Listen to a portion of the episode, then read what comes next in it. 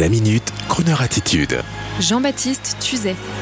Le remake américain du film Drunk se fera avec Leonardo DiCaprio.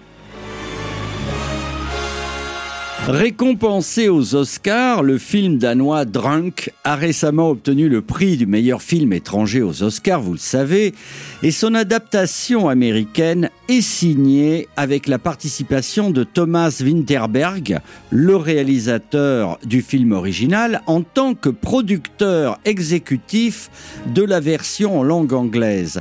Et quant au rôle principal, interprété par Mats Mikkelsen à l'origine, il sera tenu très vraisemblablement par l'excellent Leonardo DiCaprio.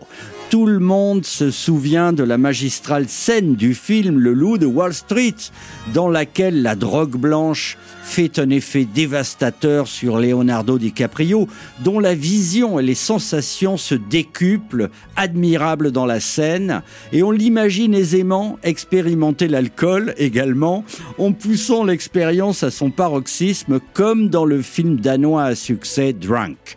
Il est vrai qu'avec le confinement, l'alcoolisme mondain tendrait à laisser sa place à un alcoolisme plus localisé au sein des foyers, exactement comme dans cette petite ville danoise dominée par le risque de la répétitivité et de l'ennui. C'est donc dans plusieurs mois, voire plus d'une année, que nous pourrons aller admirer la version américaine de ce film danois typique et intimiste. Mais peut-être que la surprise sera grande et peut-être que cette nouvelle Amérique et son regain d'intérêt pour le climat nous surprendront avec une version américaine pleine de sobriété et de réflexion existentielle. Permettez-moi, s'il vous plaît, de rêver le contraire.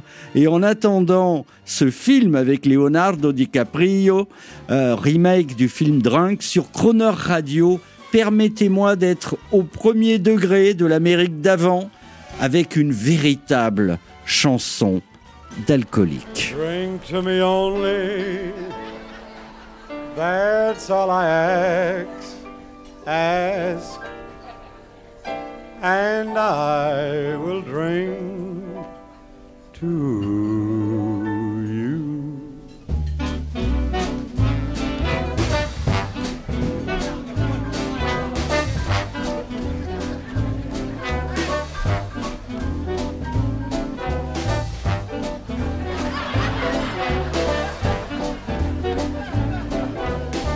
How long I've been on? When you're drinking, when you're drinking,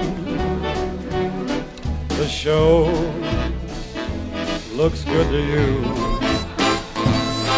When you're drinking, you get stinking.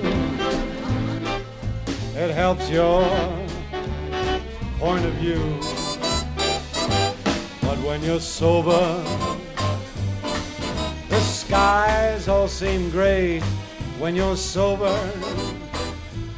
Life's a pain, so keep drinking.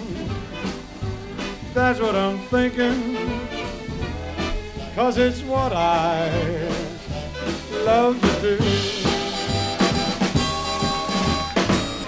I love Chicago, it's carefree and gay. I'd even work here without any pay. I'll lay you out. Turns out that way. That's why this gentleman is a tramp. My clever agent, he worked out this deal.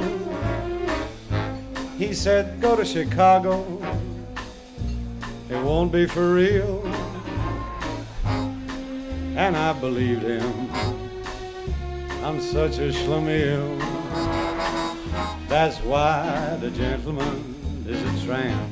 I love the free, fresh booze that you get. So I'm in debt. I'm flat. Take that. Last night, some girl gave me a green stamp. That's why this gentleman is a tramp. My wife just told me, Have I news for you? The doctor's sure that I'm way overdue. Wait till she finds out my girlfriend is too. That's why the gentleman, that is why the gentleman, that's why the gentleman is. Oh,